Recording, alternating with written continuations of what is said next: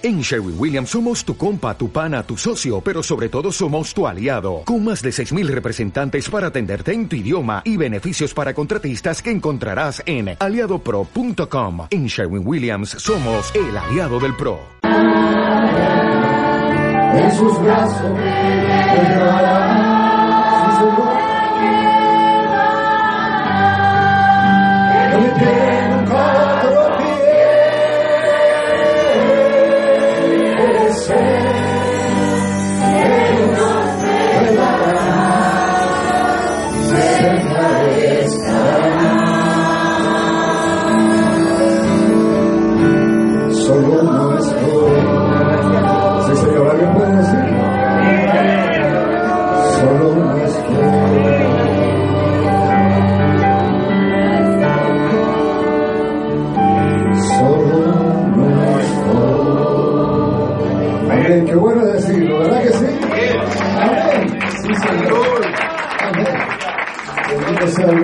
Señor. Les invito a tomar su asiento un momento para poder saludarles.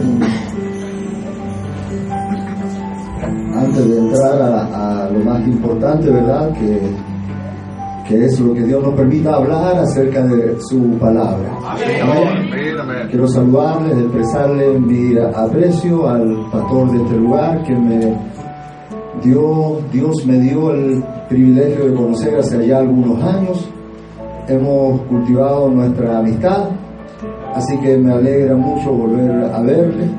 Y con él a la congregación local, ¿verdad? Y con él también a los amigos que Dios ha ido añadiendo, ¿verdad? En el tiempo. Es bueno, es bueno volver a vernos. Hay un, hay algo que contiene eso y es tan hermoso si usted lo supiera apreciar, eh, sería aún más bendecido. Amén, porque yo después de un tiempo, cuando lo vuelvo a ver a usted, yo no necesito que usted me cuente nada. Yo sé que usted ha pasado por duras batallas. Y cuando usted me ve a mí, usted no necesita que yo le explique nada a usted. Usted sabe que no ha sido fácil llegar hasta aquí. Pero a la vez, eso trae contenido, un mensaje de gracia y de victoria. Porque a pesar de que eso está ahí inserto, también está inserto el gran milagro. Aún estamos aquí. Aún creemos. Aún somos creyentes. Por eso estoy aquí. Amén. Por eso nos agrada y provocamos estos encuentros. ¿Verdad? Yo llamo a mi hermano, le digo, voy a estar pasando por ahí y el hermano inmediatamente responde positivamente, si quiero verte. Amén, porque hay algo, hay algo allí eh, encerrado, contenido cuando nos volvemos a ver. Amén. Con razón la palabra del Señor dice, ¿verdad? Creo Salmo 133, mirad qué bueno, cuán bueno es. Amén. ¿Verdad que bueno? ¿Y por qué es bueno? Miren las cosas que están allí. Primero, dice, mirad cuán bueno y cuán delicioso es cuando los hermanos están juntos y en armonía. ¿Por qué? Porque allí envía Jehová Dios, ¿qué envía? Una bendición. Amén. O sea, inmediatamente cuando usted, cuando usted se junta con otro creyente como usted, usted comienza a ser bendecido. Amén. Amén. ¿Y qué más dice? Vida eterna. O sea, con eso pudiéramos irnos para la casa felices esta noche. Amén. Estamos teniendo compañerismo. Estamos siendo bendecidos por el Dios del amén. Amén. Y estamos recibiendo vida eterna. ¿Alguien necesita algo más que eso? No, Señor. Bendición del Dios del amén. Y vida eterna para nuestras almas, para nuestra vida. ¿Qué es lo que es eso? La promesa de que esto mortal se vestirá de inmortalidad uno de estos días. Amén, bendito sea el Señor. Les saludo, con eso les saludo, eh, les traigo también el saludo de los creyentes de allá del sur del mundo, ¿verdad? Allá al final de este continente americano, porque Trump cree que América termina ahí en El Paso, Texas. No, no, no, hay mucha América todavía Para, para el sur. Y allá al final estamos nosotros, los chilenos, ¿verdad? Gloria a Dios. Y los creyentes de este maravilloso mensaje. Amén. Quienes hemos respondido positivamente. Amén. ¿No está usted contento con él? Hemos respondido positivamente. Señor. Ustedes los hermanos casados, ¿se acuerdan cuando su esposa le dijo que sí? Amén, amén. Qué, qué impresión. ¿Se acuerda? Hermano, yo me fui volando para la casa. ¿Verdad? Qué, qué tremendo momento cuando ella me dijo que sí. Gloria a Dios. ¿Qué es lo que es eso? Ella respondió positivamente a la predestinación, a la razón por la cual estaba predestinada para ser mi esposa. Amén. ¿No fue eso lo que le dijo el profeta de Dios o la profecía en francés al profeta de Dios? Por cuanto tú has escogido. ¿Qué le estaba diciendo? Por cuanto me dijiste que sí. Amén. ¿verdad? Eso cierra el, el, círculo eterno de la predestinación de Dios. Tu respuesta, tu aceptación. Amén. Eso concluye el plan de la predestinación de Dios. Amén. Es tu decisión. Y Dios se alegra de tu decisión. Amén. Por eso la profecía en francés le dijo, por cuanto tú has escogido. ¿Verdad? Es como cuando uno, cuando ya tu esposita te dijo que sí y tú la vas a ver después en calidad distinta, de novia, ya de compromiso. Ahora le lleva unos regalitos ya más caros. Porque ya no corres, el riesgo que te vaya a tirar el regalo. Ya Aleluya. Ya empiezan a pensar en las cosas en común, en la casa. Amén. Esa fue la profecía en francés, por cuanto tú has escogido entonces una gran porción del cielo te espera. Bendito sea el Señor por eso. Aquí estamos los que le hemos dicho que sí. Amén. Y en ese proceso, ¿verdad? El novio le da unos mensajitos de amor más profundo a ella. Aleluya. Amén. Porque ya está todo seguro, ya le dijo que sí. Amén. Él viene y le habla de la casita que está preparando. Esa es nuestra condición. Amén. Señor. Voy a cantar algún canto.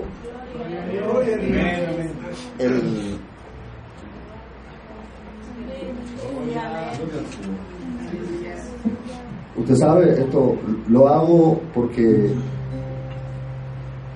el Señor, el Señor en su misericordia, en su bondad, Él me regaló algunos cantos y no quiero que algún día me diga, te regalé unos cantos y nunca los cantaste.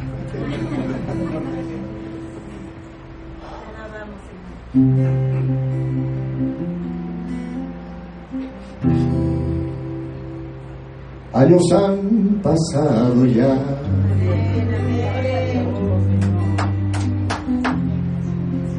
Desde el día en que creí duras batallas peleadas. Sí, Señor más aún estoy aquí. Gracias, Señor. le da gracias al Señor por eso. No ha sido fácil avanzar. Se largo este camino. Vas tu mano poderosa por eso estamos aquí esta noche. Hasta aquí me sostenido. Sí, Señor. Y más aún estoy aquí.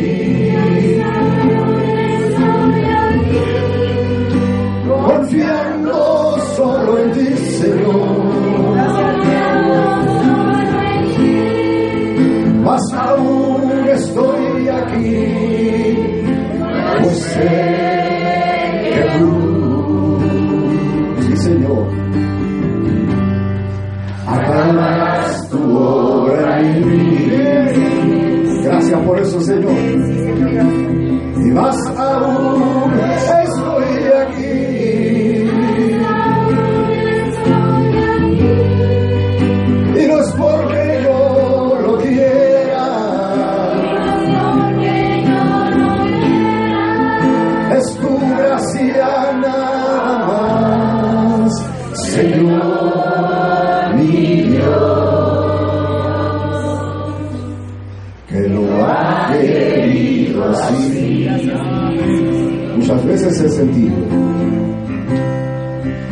muchas veces he sentido que mis fuerzas desfallecen y olvidar todo lo querido. Oh sí, más aún estoy aquí. Podemos decirlo con el alma, más aún estoy aquí. Y más aún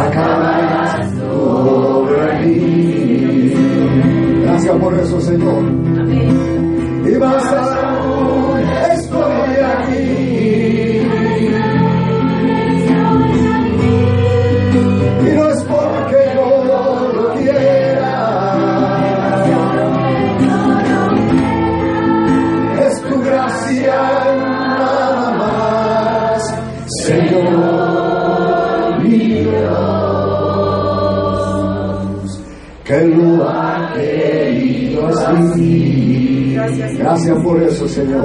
Por decirlo, es tu gracia nada más. Es tu gracia nada más, Señor Dios, que lo ha querido así. Gracias, Señor. Bendito sea el nombre del Señor. Amén. Bendito sea su gracia.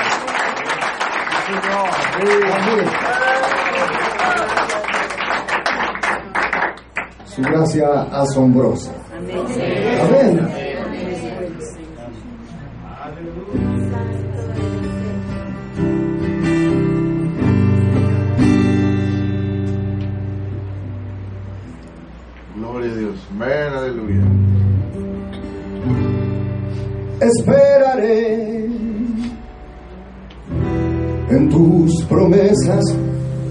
Señor, pues yo sé bien que eres fiel. Sí, Señor. Te esperaré.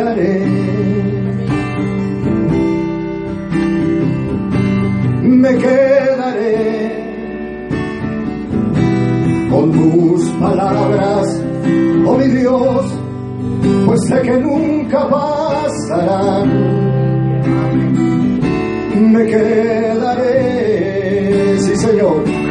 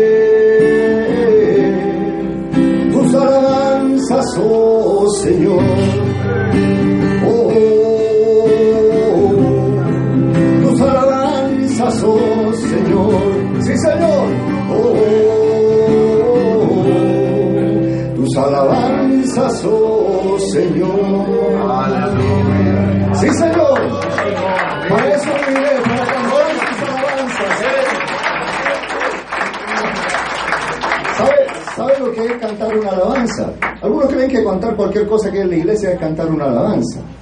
No, no, no. Igual que una adoración. Yo he estado en iglesias que cantan una hora y no adoran ni alaban. Wow. Solo cantan. Correcto. Amén. Dios no quiere nuestras canciones. Dios quiere nuestra adoración y nuestra alabanza. Amén. Y yo, Gloria a yo Dios. soy, soy algo de músico, me encanta cantar, ¿verdad? A nosotros nos gusta la música, tocar la música. ¿verdad? Pero Dios lo que quiere es nuestra adoración, es nuestra alabanza. ¿Y qué es lo que es adorar? Mire qué fácil es. El profeta lo enseña, adorar es amar demasiado. ¿verdad? Mire qué sencillo es. O sea, cuando usted, algunos creen que una, una adoración es un canto lento y una alabanza es un canto rápido. Una adoración es, una, es algo que usted le- donde le expresa amor a Dios. ¿Verdad? Cuando usted alma algo demasiado, ¿verdad? Cuando a veces nos pasa un poquito a nuestro bebito, a, nuestros nietecitos. Bueno, yo todavía no tengo, pero ya estoy cerca. ¿Verdad? ¿Cómo será eso, hermano? Yo ya solo me lo imagino y yo creo que, que, que se escapa esa, esa, esa expresión. Yo adoro a mis nietos, pero no, no lo adoramos.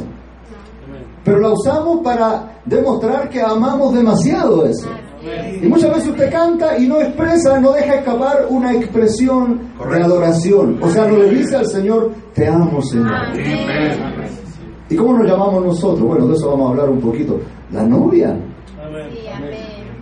¿verdad?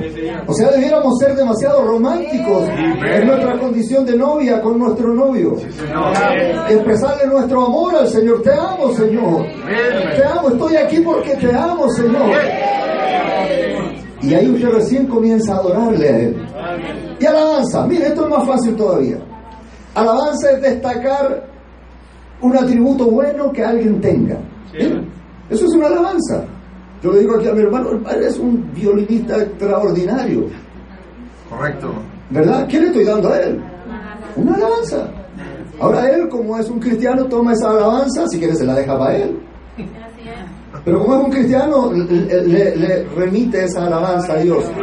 Y humildemente dice, oh, gloria a Dios por eso, ¿verdad que sí? Esa sería como la actitud cristianamente correcta. Pero la actitud humanamente correcta es que él se sienta bien con mi alabanza. ¿Verdad? Es como cuando usted le dice a su esposa, espero que lo, que lo haga, él, haga alguna vez. Y si no, hágalo cuando llegue. Amén. ¿Verdad? Cuando usted le diga a su esposa y le diga, no sé, mi amor, eres la mejor cocinera del mundo. Nadie me prepara los taquitos como tú, mi amor. ¿Qué le está dando usted a ella? Una alabanza. ¿Y cómo la hace sentir a usted la alabanza? La hace sentir bien, Correcto. ¿verdad? Ahora, nuestro Dios tiene muchos atributos buenos. Y la única forma de hacer una correcta alabanza es que usted destaque los atributos buenos que Él tiene. Que usted venga al culto y le diga, por ejemplo, Salmo 103, bendice alma mía Jehová y bendiga todo mi ser tu santo nombre. ¿Por qué? Porque Él es el que sana todas tus dolencias. O sea, usted viene aquí y le dice, gracias por tu sanarme, Señor. Le está diciendo, tú eres mi sanador, Señor. Le está haciendo una alabanza. ¿Verdad que el Salmo 103 que más dice? Tú eres el que eh, perdona todas mis iniquidades. Hermano, tú, usted llega al culto y dice, Señor, me has perdonado tanto, qué feliz me siento de estar aquí, tú eres mi Dios, perdonador. Y le está dando alabanza. ¿Ve que no ha cantado nada todavía? Algunos esperan que empiece la música y le echan la culpa a la música. Estos músicos que no empiezan nunca. Empieza tú, empieza tú a darle tu- tus alabanzas al Señor.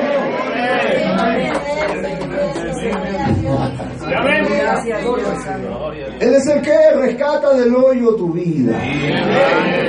Usted llega al culto un poco depresivo, ¿verdad? Que sí, a consecuencia de las batallas del camino. Él viene, Él es el que lo levanta de allí.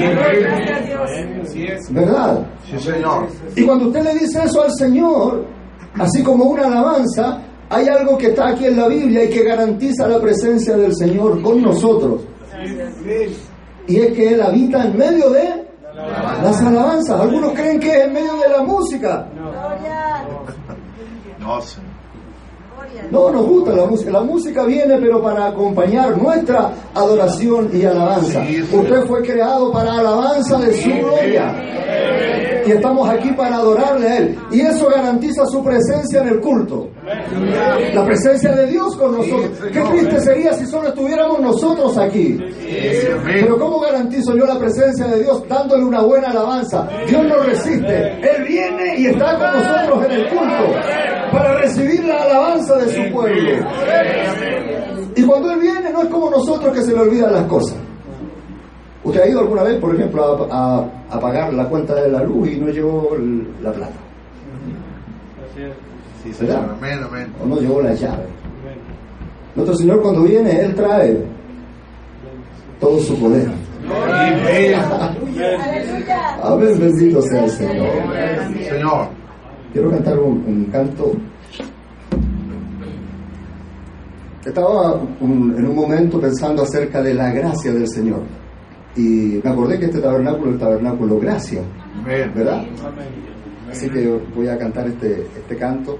Estaba en un momento, en un momento estaba pensando en la gracia del Señor y cómo la expresión, ¿verdad?, del canto que cantamos nosotros, sublime gracia, no declara la inspiración real del compositor del canto Sublime Gracia.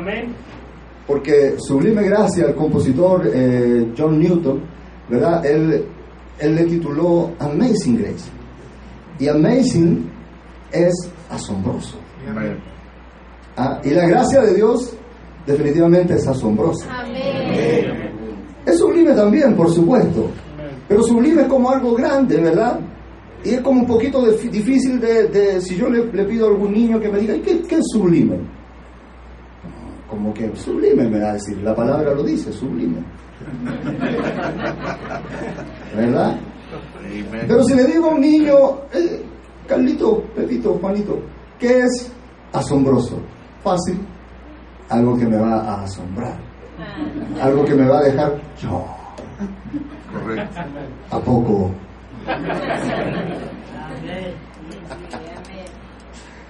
Y la gracia del Señor nació asombrando. Desde el primer momento que apareció en la escena, dejó a todo, a toda la creación asombrada. Amén. De eso habla, de eso habla un poquito este, este canto, amén.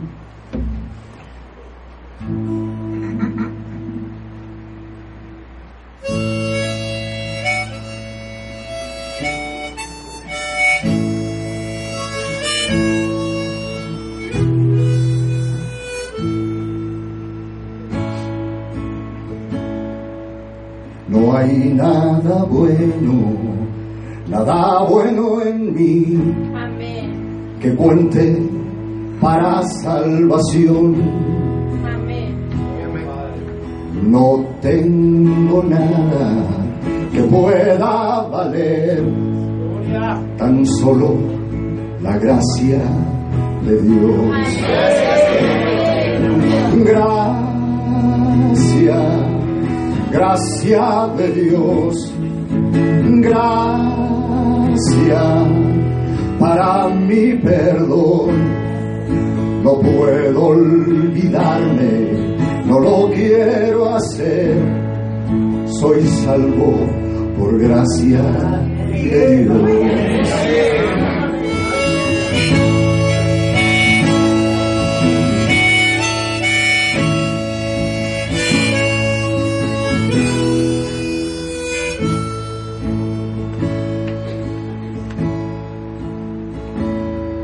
Hay muchos mejores, mejores que yo para merecer salvación. Pero su gracia me predestinó. Bendita gracia de Dios. Sí, Señor. Oh, gracia, gracia de Dios. Gracia para mi perdón. No puedo olvidarme, no lo quiero hacer. Soy salvo por gracia de Dios. Yo estaba lejos, lejos de Dios. No había perdón para mí. Pero la gracia un camino abrió. Bendita gracia de Dios. Sí, Señor. Oh, gracia, gracia de Dios. Gracia para mi perdón. No puedo olvidarme, no lo quiero hacer. Soy salvo por gracia de Dios.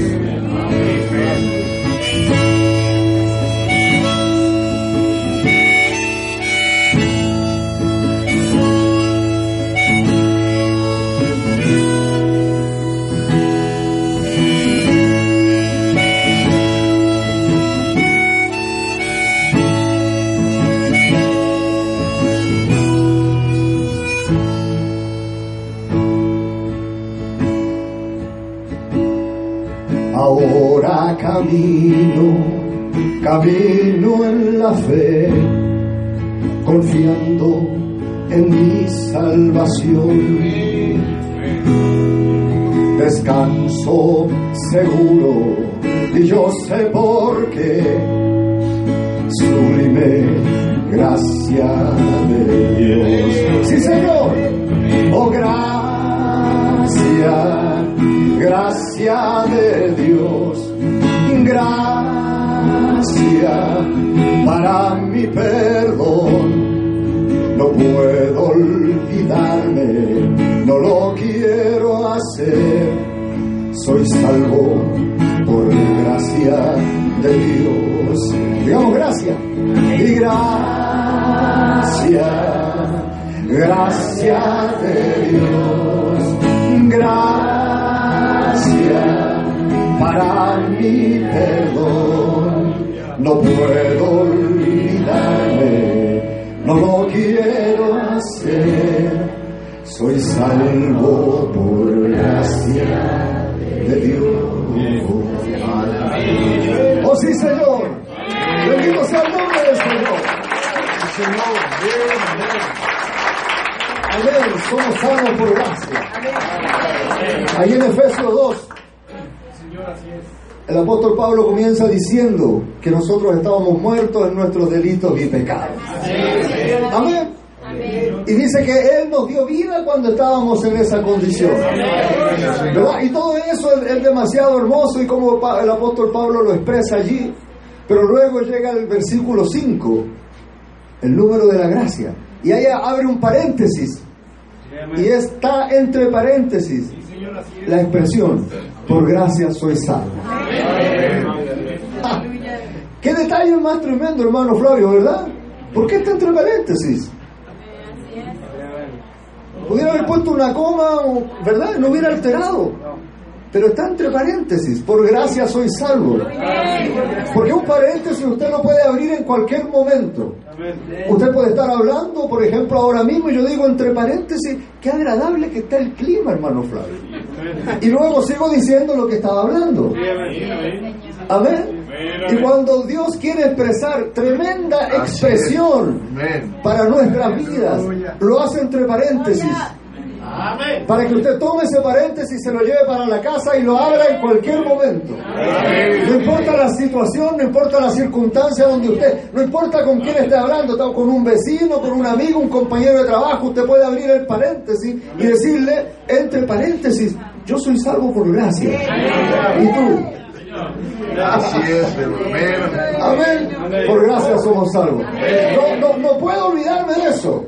Y no lo quiero hacer tampoco. Amén. Gloria al Señor. Habrá en el cielo una gran fiesta. Será una gloriosa reunión. Se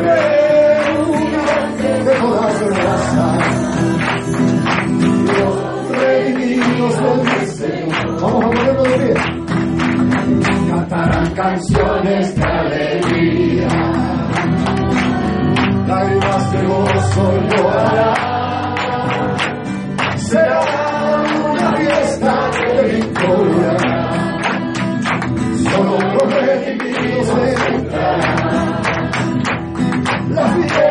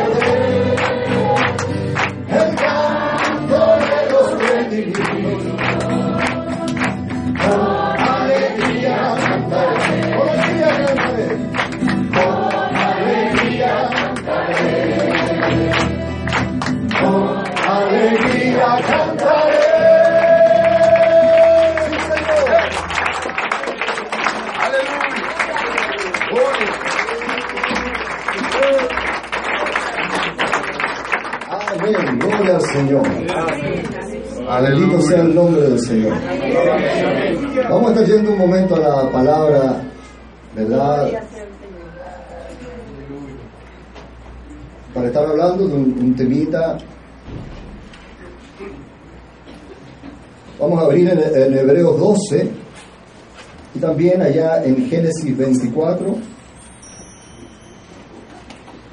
Génesis 24, 63 y en Hebreos 12. Amén.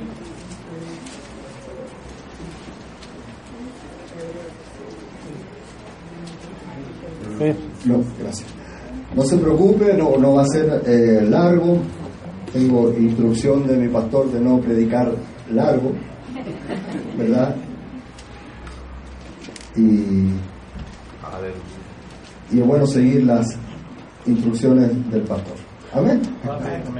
Aleluya. A ver, y allá hay un jovencito que se alegró que dije que no iba a predicar largo. Eso es bueno. Gloria. Amén. Sí, Señor. Lo importante es que Dios nos hable a nuestro corazón. Amén. Amén. Hoy en día uno puede ver tantos predicadores que quieren entrar en lo complejo y predicar sermones complejos, difíciles de entender, ¿verdad? Para que el pueblo lo admire. Amén.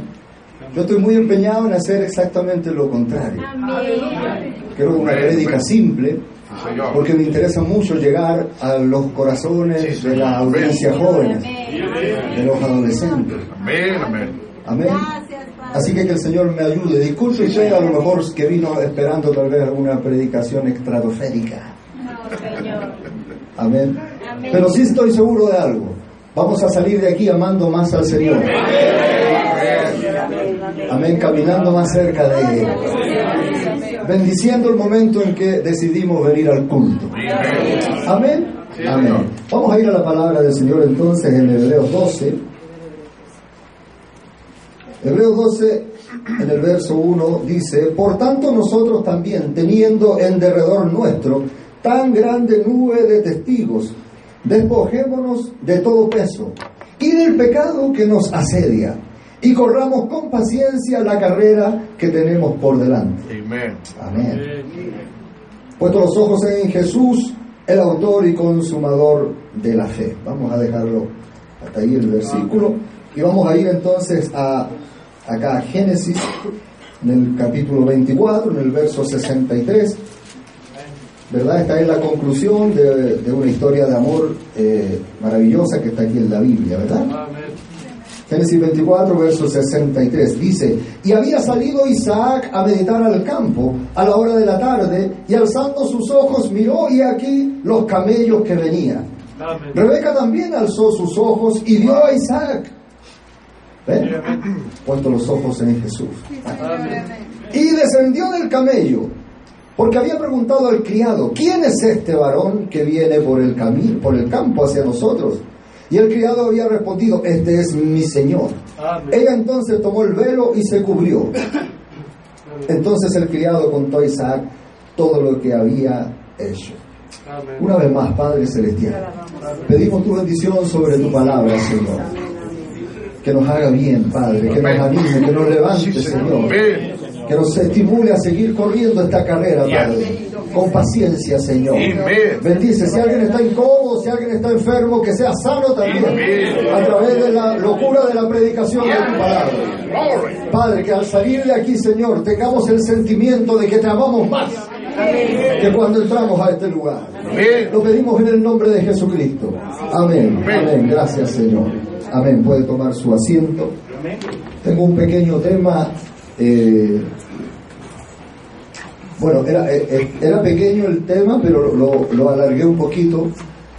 Pero el tema era simplemente paciencia, pacientemente, ¿verdad? Cuando venía para acá en el, en el vuelo, eh, usted puede elegir ahí alguna película para ver, y vi un documental de, un, de unos mexicanos, tres mexicanos, que se perdieron en el mar, el 2009 o el 2007, y se perdieron de verdad, ¿verdad? Porque estuvieron nueve meses naufragando en el mar, a la deriva. Aparecieron, después de nueve meses, aparecieron por allá por las Islas Marshall. Eso no tengo idea dónde está, pero me suena a lejos. ¿Eh? Después de nueve meses de estar perdidos en el mar, aparecen, un barco pesquero los encuentra allá. Me da la impresión que estaba al otro lado, cerca de las Filipinas, tiene que estar por allá. Eso, eso está muy lejos. Entonces, el, el reportaje, estos, estos mexicanos, eh, me gustó mucho uno que, porque después los invitaban a, a diver- diversos eventos, los invitaron a una misa, y uno dijo, yo no voy a ir ahí a, a- a agradecer a ídolos, dijo, yo le agradezco a Dios. Y me gustó, me gustó mucho la, la impresión del, del hombre. Pero ahí en las entrevistas, ¿verdad? El, el documental estaba, estaba centrado, bueno, primero como que no les creía a la gente, ¿verdad? Porque, ¿verdad? Ustedes conocen a los mexicanos, son un poco... ¿Cómo desaparecerse tanto?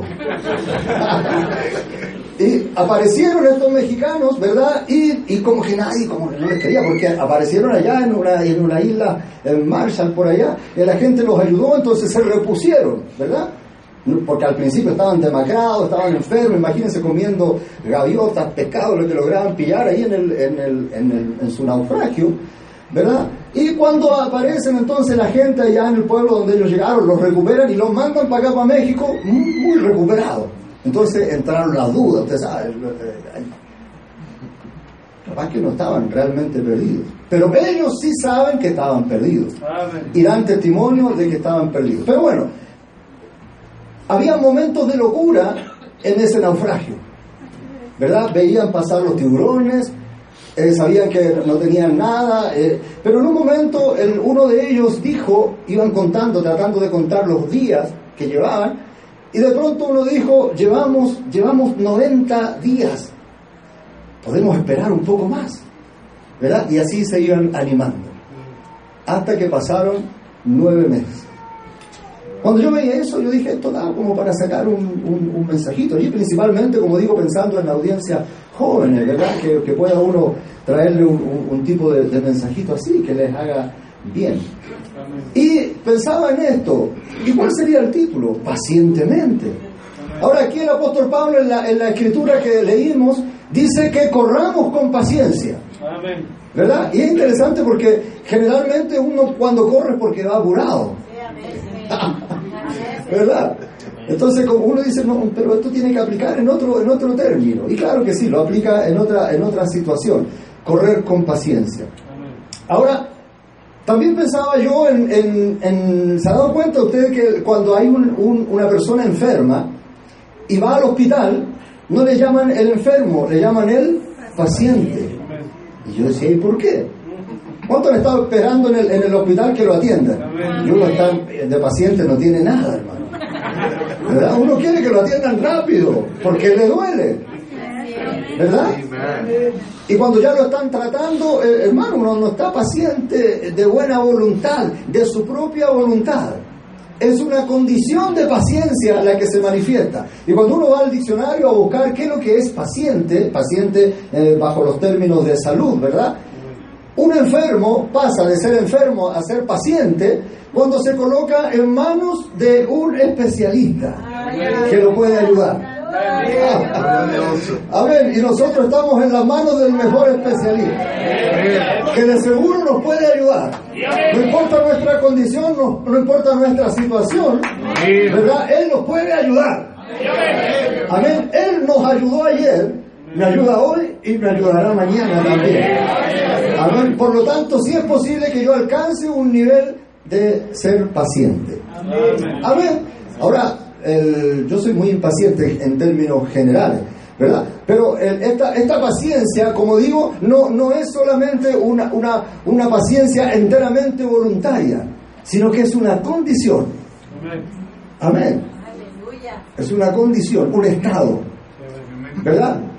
Y eso sin una porción del Espíritu Santo va a ser un fastidio. Estar esperando. ¿Verdad? Porque en algún momento usted la paciencia se le va a acabar y se va a alargar de aquí, disculpe la expresión. ¿Verdad? Porque usted no está aquí porque le gusta el pastor, le gusta la iglesia. No, no, no. Y si, y si está por eso, en algún momento se le va a pasar. No está aquí porque estos son los mejores hermanos de México. No, no, no. En algún momento usted va a decir, no es nada tan bueno el hermano. ¿Ve? Y se le, se le pasan ciertas cosas. ¿Verdad? Pero cuando hay Espíritu Santo en nuestro corazón, eso ya se transforma, esa paciencia es una revelación y yo puedo definitivamente esperar con paciencia. Ahora, no podemos hablar de paciencia, ahí está el, reloj, no podemos hablar de paciencia sin acordarnos de quién, del siervo Job, ¿verdad? El profeta, el profeta habla del mensaje que no había escuchado, más ahora veo, dice, ahora nos damos cuenta que su vida y sus tribulaciones y su gran fe Aún, aún en la Biblia está, está escrito, quedó escrito de él en el Nuevo Testamento, acordados. Se refirió a la paciencia de Job. Sí, señor. Él dijo, no has leído de la paciencia de Job. ¿Ya? Ahora el profeta entra a hablar en esto de la paciencia de Job y vea lo que, a, a qué situación llega. Job, Dios tenía un buen testimonio de Job. Amén. ¿Verdad? Dios tenía un buen testimonio de Job. Acuérdense que ahí en la Biblia hay un cuadro, una escena en el, en el que Satanás mismo va y tiene eh, eh, la desfachatez de entrar en una discusión con el Señor, con el, Dios Todopoderoso. Y es Dios quien le dice, y no has visto a mi siervo Job. Amén. Y claro, Satanás dice, pero es que lo tienes con bien y bla, bla. Entonces, nuestro Dios le permite al diablo tocar a Job. Amén. Ahora, si Dios tenía ese testimonio de Job, si Dios decía, este Job, ah, el profeta usa una, una palabra,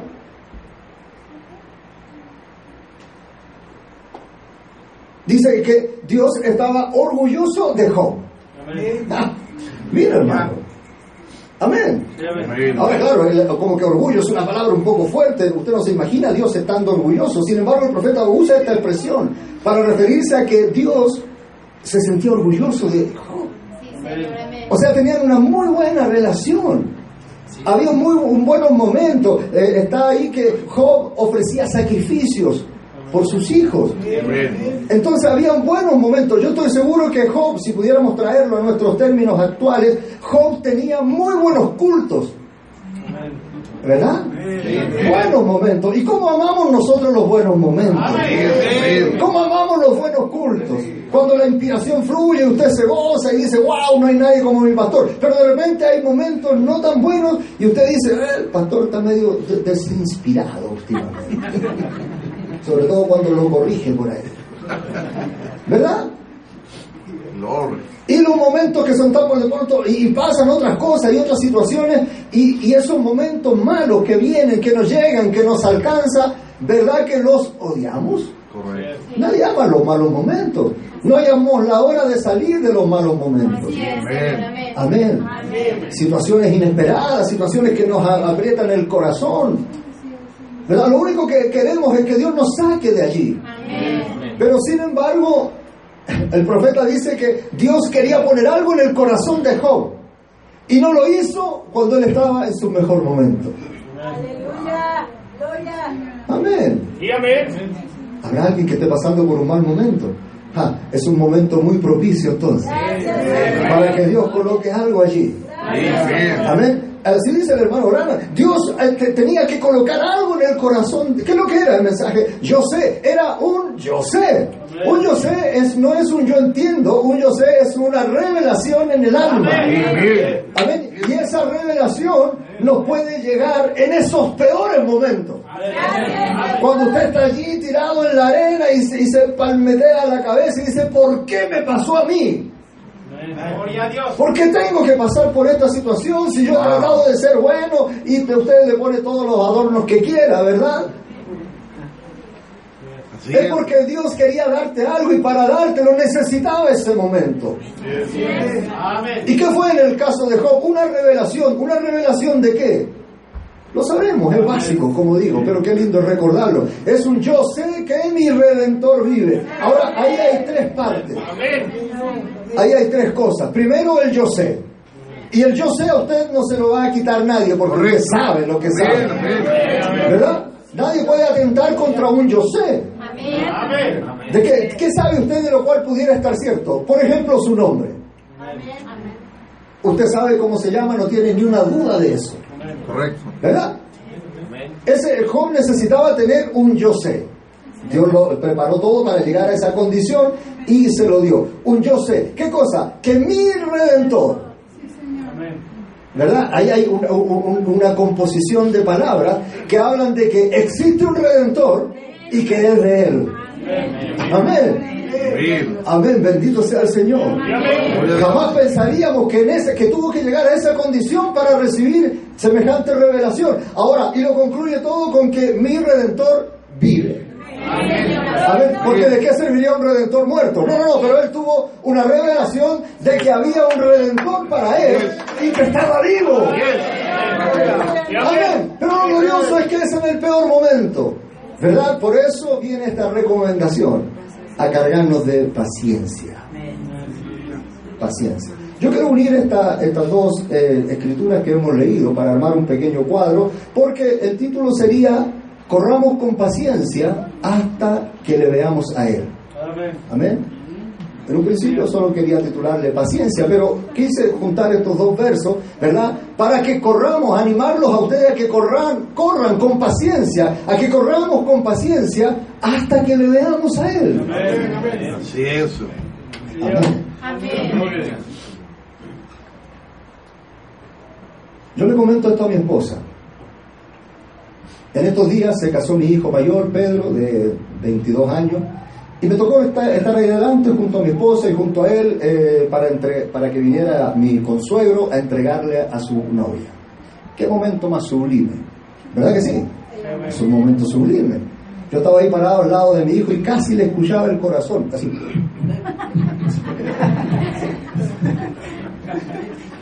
¿Verdad? Qué momento más espectacular, hermano. Cuando por fin se abre la puerta y mi hijo ve a su novia. Yo me acordé, claro, desde el momento cuando yo vi a mi esposita entrando allí del brazo de su padre. ¡Ah! ¡Qué momento más espectacular! Pero yo le digo a mi esposa, estoy seguro de que fue más espectacular cuando tú me viste a mí.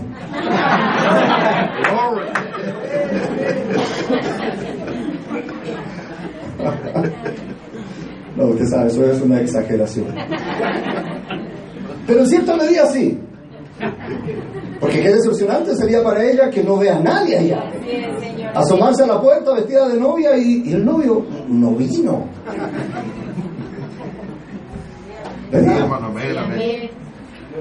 Entonces yo, yo digo, cuando tú me viste a mí, le digo a mi esposa, yo creo que tú casi te desmayas. Esto tiene relación con lo que con el tema al que quiero llegar. Usted sabe, Rebeca, vamos a avanzar muy rápido, como digo, porque eh, eh, esto no, me precisa más tiempo. Rebeca creyó el mensaje del mensajero. Creyó y dijo que sí. ¿Verdad? Como hablábamos al principio. El mensajero se tiene que haber sentido feliz. ¿Verdad? El mensajero tiene que haber estado feliz con, con esa respuesta, porque para, para él era un grandísimo problema. Cuando le encomendaron la tarea, él dijo, pero ¿cómo yo? Yo soy un viejo, ¿cómo voy a ir a buscar una... Ah, ¿Qué problema se tiene que haber pegado ese pobre Eliezer? ¿Verdad? Pero puso su problema en las manos de Dios, Dios aparejó todas las cosas, allí apareció esa mujercita Rebeca, quien creyó en el mensaje y que él se despidió de su madre, de sus hermanos, ¿verdad? Y se fue. Ahora, cuando uno lee eso en la Biblia, lo lee muy rápido. Yo siempre les enseño a los muchachos, a los jovencitos, ¿verdad? Cuando lean la Biblia, cuando escuchen la Biblia, no lo pueden hacer como que lee un periódico. Tiene que tratar de meterse en el cuadro, en los tiempos, ¿verdad? Y esa, esa caminata que hizo eh, eh, el Rebeca, ¿verdad? No fue algo instantáneo. No fue que le dijo que sí a Eliezer e inmediatamente salieron y ya se encontró con, con, con, con Isaac. No, fue una caminata larga, ¿verdad? Era en camello, yo no sé a cuánto caminará un camello, pero no me imagino que sea algo muy rápido, ¿verdad? Ahora puede que sea rápido, pero no sé, echando carreras. Pero eso no era una carrera, era una caravana donde iban las doncellas acompañando a la, a la novia, ¿verdad? Entonces fue toda una caminata que se hizo. Yo sé que ustedes lo han escuchado muchas veces, tipo de esta caminata que estamos teniendo, ¿verdad? Y ese poder, esos camellos, ¿verdad? Era este, este mensaje mismo que nos trae, que nos viene haciendo cabalgar este camino al encuentro con el novio. Ahora, pero mi tema es paciencia. Aquí la escritura que leímos en Hebreo dice que hay una gran nube de testigos. Vamos, llevemos eso a Rebeca. Rebeca no venía sola con Eliezer, no, no, venían unas doncellas que la acompañaban ahí, las damas de honor, ¿verdad? Que sus amigas que acompañaron en la caminata de Rebeca. Estas, estas doncellas, mi hijo se iba a casar. Faltaba dos semanas para su boda. Y subo yo a su cuarto, le golpeo y me dice, papá, mira, me dice, estoy haciendo una canción para cantarle a mi novia, para la, a ver, le digo yo, muéstramela. Y me la canta hermosa la canción. Hermosa canción. Y te escogí entre muchas aquí. Gracias por decirme que sí, amada mía. ¡Wow! canción. En eso estaba mi hijo. ¿Y la novia? Ojalá no escuche esto. No le vayan a contar. La novia metía en unos tremendos problemas que el vestido, que los pajecitos, que las damas de honor, que el color, decidiéndose por el color, que este color no me gusta, que aquí, que allá. El novio, no es que esté defendiendo a mi hijo, ¿verdad? Pero el novio estaba en lo correcto. Y la novia enredada en problemitas que no tenían nada que ver, porque estoy seguro que a mi hijo no le hubiera importado nada de qué color hubieran sido el vestido de las damas de compañía. Amén, Señor, amén. Amen. Amén, Señor. Venía Rebeca, Eliezer estaba esperando allá, Rebeca venía caminando, ¿verdad? Con esta, esta delegación de, que la acompañaba y los camellos y todo lo fastidioso que tiene que haber sido viajar en camello. Gracias a Dios que no vivimos en ese tiempo, ¿verdad? Todo lo incómodo que tiene que haber sido eso, viajar en, en- en camello. Pero yo le digo a ustedes, qué feo si hubiera visto que Rebeca hubiera venido reclamando, bueno, ¿y cuándo vamos a llegar? Y para esto vinimos, al desierto. ¿Verdad? Y yo estoy seguro que a muchos de nosotros se ha hecho largo este camino, Amen. Sí, Señor. pero ya déjese de reclamar. Corra con paciencia. Porque mire lo que pasó allí. ¿Cómo habrá sido, hermano? Y vea, la, la- la Biblia, pese a que trata de resumir lo que más puede, deja detalles, ¿verdad, hermano Flavio? Que nos ayudan a ver el cuadro hermoso. Dice que Eleazar había salido al campo. Ya se había adelantado, ya no estaba ya en su, en su lugar, en su trono, pudiéramos decir. No, no, no. Él ya se había, se quería asomar. Eh, Isaac. Isaac. Isaac, ya se quería aso- asomar Isaac al, al- al campo, esperando, estaba, él estaba esperando, ¿verdad? En actitud de espera. ¿Y cómo está la novia? Amén. Ay, hermano, Sí, Señor. Amén. enredada en sus problemitas, Amén. Sí, contaminadas con las damas de las denominaciones allí. Sí, amén. Es correcto. Ahora Rebeca cuando, cuando ve, ve que hay, hay, hay alguien allá. No lo puede ver a, a él usted en, el- en el horizonte de la eternidad. Yo lo puedo ver. Ella está allá. Amén. Rebeca se animó, había sido tan largo ese camino, hermano, y las incomodidades del desierto y todo eso. Rebeca cuando por fin lo ve a él, se anima. Amén. ¿Y qué hizo? Abrazó al camello y dijo, de aquí no me baje nadie. No, señor. Se bajó del camello. Pudiéramos pu- poner otro tipo ahí, ese camello tipo de esto, tipo de la iglesia, tipo de lo- del vehículo que nos ayuda. Sí, amén. Así es. No, cuando ya, cuando ya Rebeca vio que en el horizonte se, se vislumbraba la silueta de su amado, ella dejó el camello. Y no estoy diciendo que dejó el mensaje, no, porque ella ya tenía el mensaje en su corazón. Ella se bajó del camello, se bajó de lo religioso, se bajó de lo aparatoso. Amén. Amén. Y se dirigió al encuentro de su amado. Que Dios nos ayude. Ese es el tiempo que estamos viviendo. Que Dios nos permita despojarnos de todo espíritu religioso, como decía al principio. Es religioso hacer cantos sin alabanza, sin adoración. Conversábamos con el hermano Flavio, ¿verdad? Cualquiera lo hace y mejor que nosotros, hermano. Correcto. Pero Dios en esta, en esta etapa de amor, Dios quiere escucharle a su novia decirle que lo ama. Amén. Gloria a Dios. Yo no me hubiera casado y estoy seguro que ninguno de ustedes los casados se hubiera casado con su noviecita si la noviecita hubiera sido una aburrida. Correcto. Qué aburrimiento más grande, hermano. Pero ¿verdad cómo estamos nosotros cuando nos estamos a- acercando a esa gran fecha, Oh, sí. a ese gran tiempo? Amén, ¿verdad que todo se torna distinto? Ah, ¿Y acaso eso sería di- diferente con nuestra relación con Dios? No, Señor. Él quiso llamarnos su novia. El profeta de Dios dijo, ya no os llamaré iglesia. iglesia, amigos, lo que sea. Ahora le llamaré novia. Por lo tanto, yo les reto a que tengamos entonces una actitud de novia, una actitud enamorada. Amén. Amén. Y hermano, ¿y cómo si de repente entre nosotros mismos nos tratamos tan mal? Es correcto. Amén.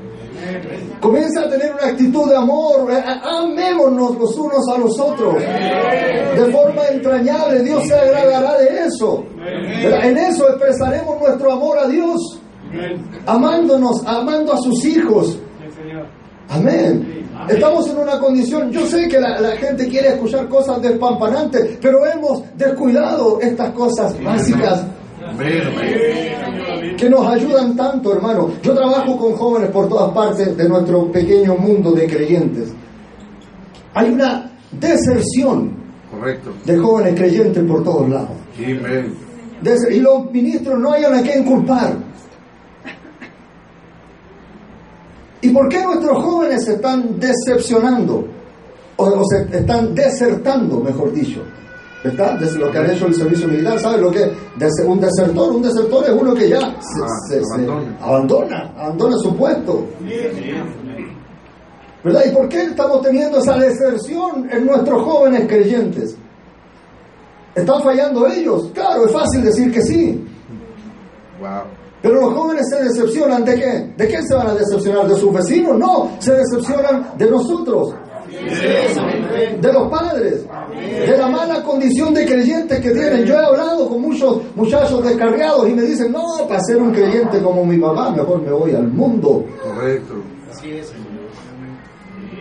Amén. La vieja escuela, hermano, yo tengo cuarenta y tantos años siendo creyente en una iglesia, bendito sea el Señor por eso, no, no, me, no he tenido que ir a experimentar el mundo para experimentar la gracia. La gracia de Dios me tiene aquí siendo un creyente y bendigo a Dios por eso. Pero me, me ha permitido conocer y ver esta situación, verla desde adentro, la deserción, y he buscado, me he desvelado buscando la razón de la deserción. Y la razón de la deserción es una profunda decepción en esos muchachos que se van. La vieja escuela quería hacer creyentes a la fuerza. Así es. Sí, sí, señor. Amén. Los trata- chiquititos los trataba como creyentitos.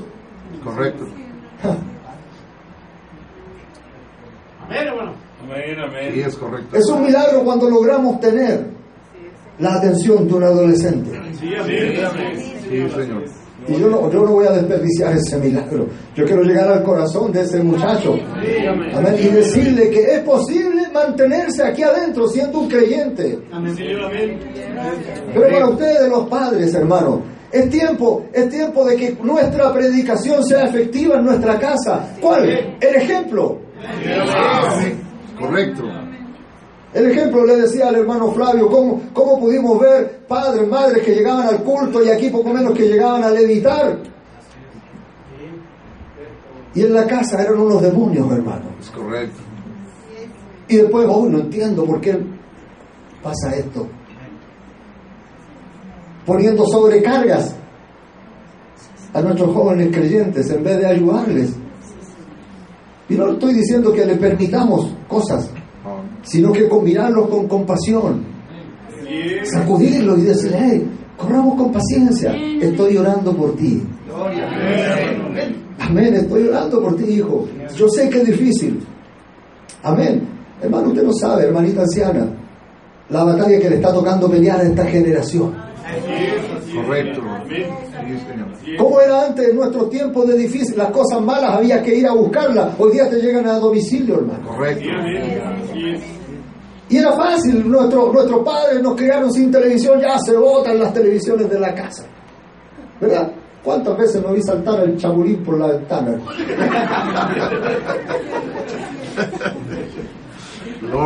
Hoy día, nuestros muchachos, usted le puede quitar el teléfono hoy día y mañana el muchacho va a tener otro teléfono. Es correcto.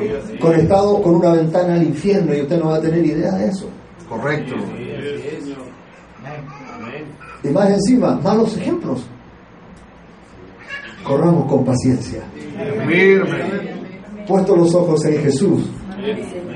El apóstol Pablo tiene que haber observado estas situaciones. Yo creo que correr con paciencia no habla, no habla de una carrera rápida, porque esto no sería una carrera tan rápida como la imaginamos en el principio, ¿verdad?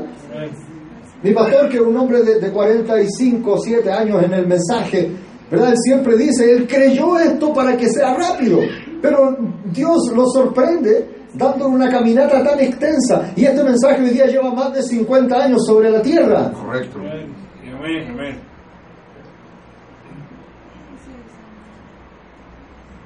Sí, Señor. Mírame. Se ha hecho realmente largo el camino, por lo tanto no era tan rápido como pensamos. Hay una carrera que se precisa, se necesita correr con paciencia. Hoy día fuimos a caminar con hermano Flavio ahí en, en el... ¿Cómo se llama? No, en el-. Claro, en donde está el, el- el estanque ese de las, de las canoas olímpicas. ¿verdad? De, la- de las canoas. Y ahí se ven distintos tipos de canoas, distintos tipos de, de, de- ¿cómo, se llama? De deportes acuáticos, ¿verdad? De distintos tipos de carreras. Algunos que van, van hincado, ¿verdad? Otros van de varios y otros van individuales. ¿verdad? En la carrera, en las carreras en, en- en pista de velocidad también es así. Hay carreras rápidas, están los 100 metros, 100 metros planos, ¿verdad? Los 400 metros con valla, qué sé yo. Y las de fondo. Están los de fondo también, pero hay una carrera que es a la que se aplica esta paciencia, en la maratón. A ver, ¿Verdad? En la carrera rápida, 100 metros planos, hay un personaje que se llama Usain Bolt. El tipo es rápido. Es tan rápido que se burla de sus contendores. ¿Verdad? Sale disparado, ¡pum! Y cuando va a llegar a la meta, frena un poco y los mira hacia atrás y celebra. El hombre sabe lo que tiene. ¿verdad? Y una vez vi una, vi una carrera donde a este eh, Usain Bolt, el, un contrincante le mete presión, no sé si fue un canadiense o un americano, le mete presión, y el hombre tuvo que sacar lo mejor de él. Y cuando le meten presión y saca lo mejor de él, rompió un récord.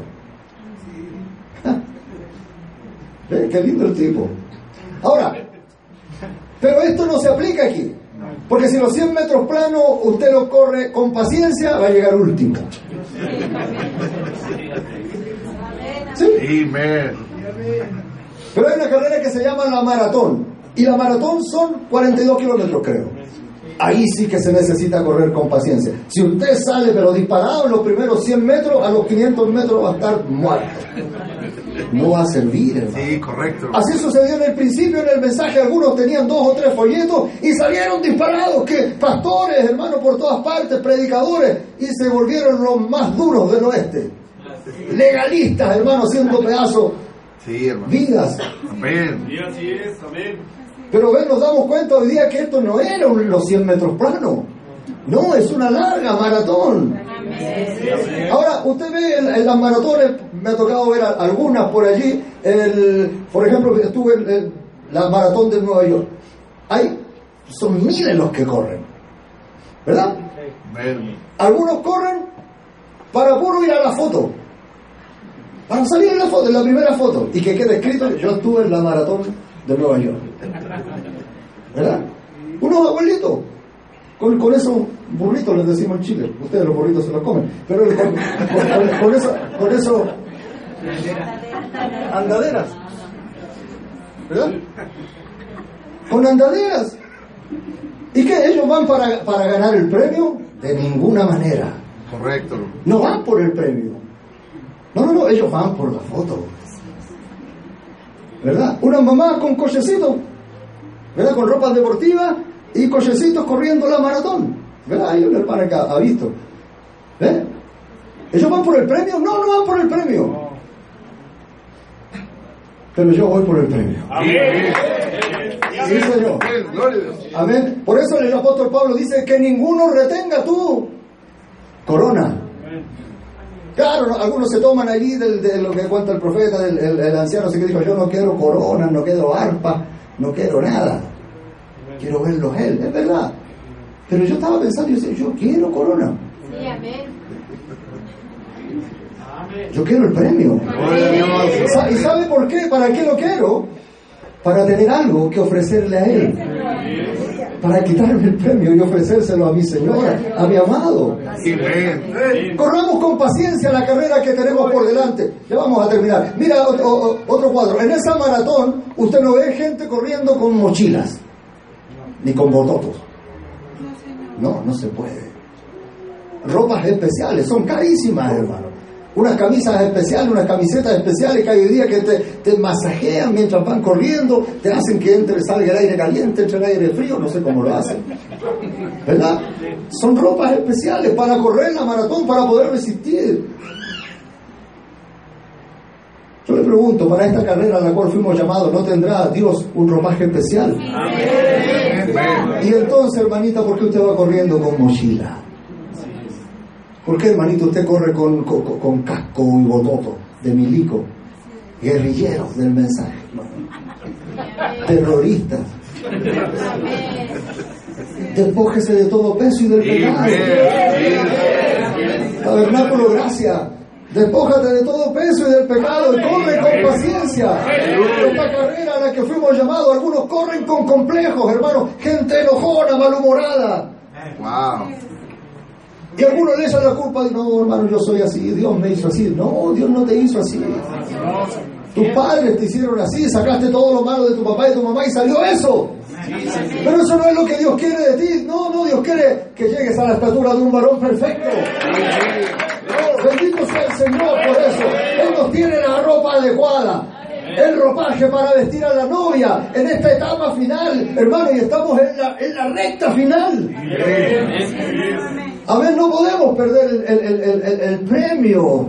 Ah, No estamos corriendo solamente por la foto. Yo quiero terminar con esto porque el profeta de Dios me encanta como, como lo dice aquí.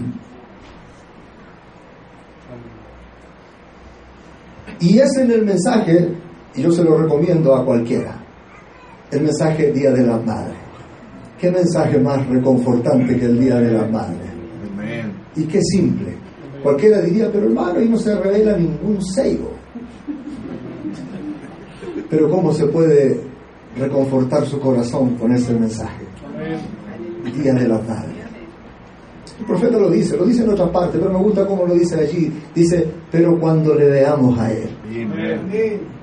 Usted, usted está aquí por eso. Esa es nuestra meta. Cuando le veamos a Él. ¿Qué va a pasar cuando le veamos a Él?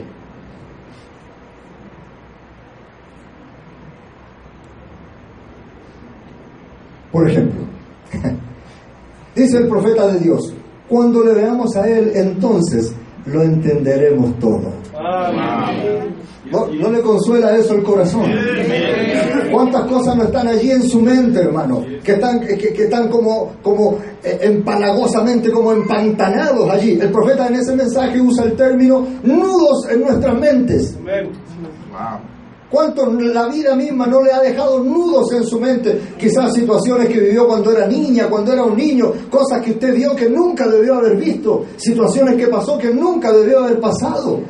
Y quedan ahí eh, como un complejo en la mente y no, no le dejan ser feliz. Y no hay razón, usted por favor no, no trate de entenderlo aquí.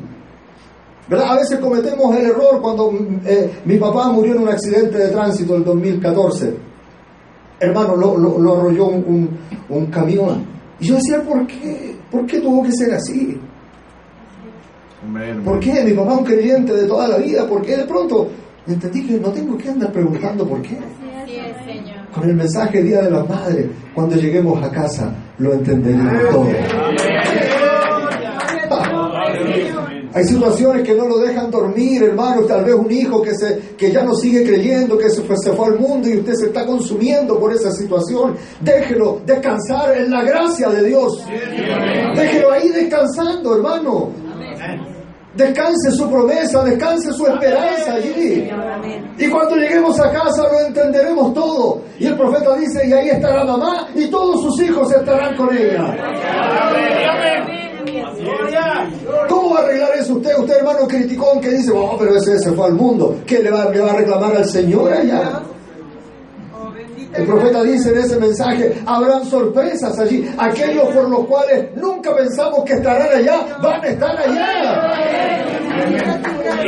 Oh, no le ayuda esto a, cor- a co- correr con paciencia lo que nos queda. Oh, sí, Señor.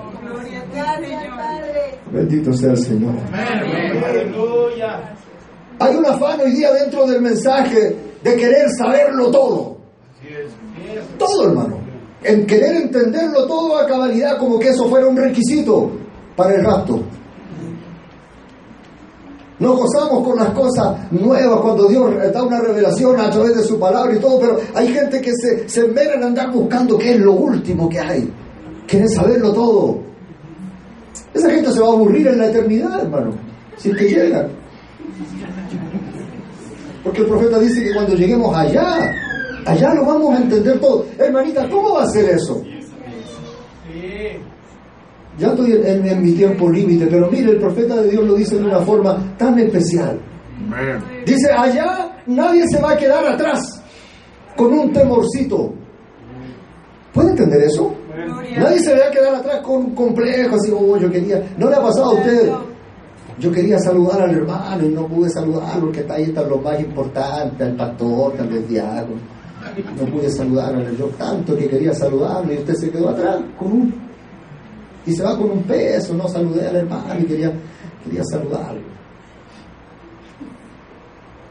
Cuando lleguemos allá y le veamos a él, no va a ser así.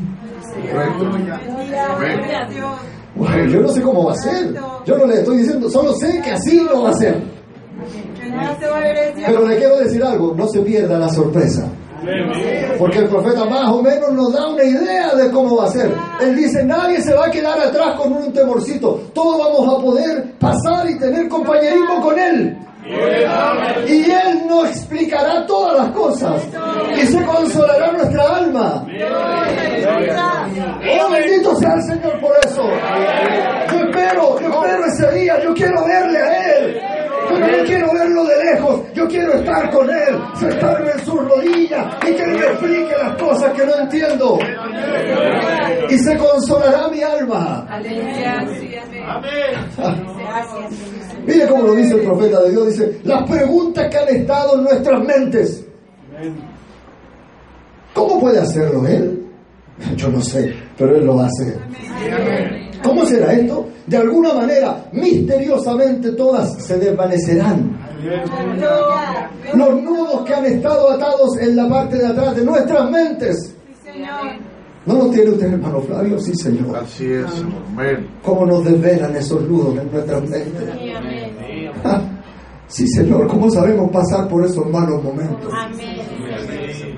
Pero qué bendición saber que esos nudos, uno de estos días, mire cómo lo dice el profeta de Dios, todos se desvanecerán. Los nudos que han estado en la parte de atrás de nuestras mentes, ¿cómo pudiera ser? De alguna manera u otra manera, dedos majestuosos van a desatar y desenmarañar cada uno de esos nudos.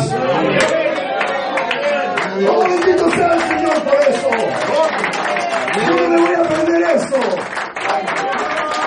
No, Señor.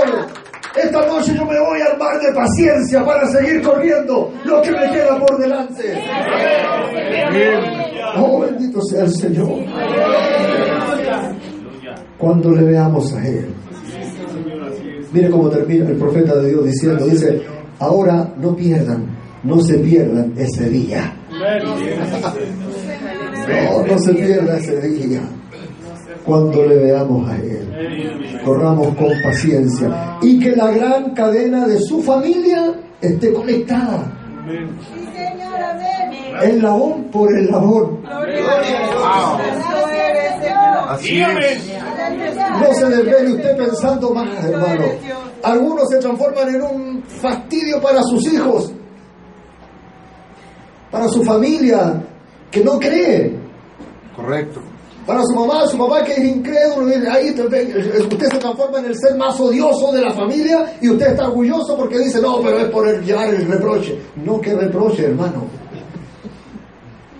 Correcto. ¿Tú crees esto? Debiera ser el más dulce de la Así familia. es. Amén. Es Que tus parientes mundanos no hallen la hora de que tú llegues para que dulcifiques el ambiente. Gloria al Señor. La vieja escuela legalista, hermano, falló con eso y se sentía orgulloso de eso. Correcto. No, hermano. Tiene tu mamá, no cree este mensaje, tuvo un pariente tuyo, alguien que tú amas, llámalo por teléfono, pero no para predicarle, para revelarle los sellos, ni tú los entiendes. Gloria. Llámalo y dile, mamá, me acordé de ti y estoy orando por ti. Nada más, nada más. Por su hijito que está, hijo, estoy orando por ti. Capaz que ese hijo se esté justo en ese momento empinando una botella de whisky, algo. Y usted le va a decir, estoy orando por ti, y ese muchacho no va a poder hacerlo. Corramos con paciencia hasta que le veamos a Él. Sí, Señor. Yo no me quiero perder ese día, Amén. Esa fiesta. cuando le veamos a Él, veteranos con cicatrices de batalla. ¿Verdad que el profeta lo dice hermoso y poético? Con esto vamos a terminar. Y todo eso será hermoso, pero de pronto se pondrá aún más hermoso. Y el mismo, dice el profeta, saldrá en su belleza. ¿Para qué? Para hacer algo parecido a esto. Pero no será así. Él mismo limpiará nuestras lágrimas. Y nos dirá, entra en el gozo de tu Señor. Señor nos bendiga en lo que nos queda. Vamos a ponernos de pie. Vamos a decirle al Señor. Quiero renovarme contigo, Señor. Puede, puede, hacerlo a su manera. Levante su mano y diga, Señor, aquí estoy. Quiero renovarme, Padre. Señor mío, estoy aquí confesando mis faltas. Y no necesito tanto, tal vez, porque tú conoces mis faltas. Pero aquí estoy, Señor. Quiero leerle una, una pequeña porción en el mensaje. ¿Crees esto? ¿Cree esto usted? Algún día Él viene. Oh, glorioso día, dice el profeta Dios. Yo creo que Él nos llenará con su presencia. Ahora, ¿cree usted esto? Dice el profeta. El profeta pregunta, ¿cree esto? Él dice, Él está por todo el edificio. Y pregunta, ¿cree usted esto? ¿Cree usted que Él está aquí? El Espíritu Santo Él quiere derramar su presencia, sanar nuestros enfermos. Y si alguien no tiene el Espíritu Santo, Él quiere llenarlo a usted. ¿Cree usted esto con todo su corazón? O yo creo que Él caerá ahorita mismo sobre nosotros. ¿Alguien es capaz de creer eso? Oh sí, Señor. Así estamos aquí, Padre. Creyendo que tu presencia está con nosotros, Señor. Padre, y nos renovamos delante de ti, Señor. Renovamos nuestros votos delante de ti. Y nos disponemos a seguir corriendo con paciencia esta carrera que tenemos por delante. Perdona nuestras faltas, Señor. Perdona lo que hemos hecho mal, Padre. Y ayúdanos a mejorar. Oh, Señor. Ayúdanos a mejorar por lo que nos queda, por nuestros hijos, Señor, por nuestros nietos, Padre, por esta nueva generación que viene, Señor. Padre Celestial, queremos ser buenos ejemplos, Padre. Hemos fallado tanto en eso, Señor, pero aquí estamos para renovarnos contigo, Señor. Ven y llena nuestros corazones esta noche. Que salgamos seguros, Padre, que hemos sido bendecidos con tu Espíritu Santo en nuestra alma, Padre. Oh sí, Señor, mientras nos acercamos al bendito día en que te veamos a ti. Gracias, Padre. Gracias por esta palabra. Bendice el pastor de este lugar. Renueva su fuerza también, Señor. Bendice a los ministros que nos están visitando, Padre. Que de seguro, Señor, están en medio de batallas cruentas. Pero tu presencia ha venido trayéndonos consolación esta noche, Señor. Para decirnos que hay una meta que está cerca, que tú ya te levantaste, que tú ya saliste a nuestro encuentro, Señor. Gracias por eso, Padre. Gracias, Señor. Bendícenos, Padre. En el nombre de Jesucristo. Gracias, Señor. Tengo en mi alma un pesar un deseo ardiente por volver a esa tierra eterna donde estuve con Sí, Señor.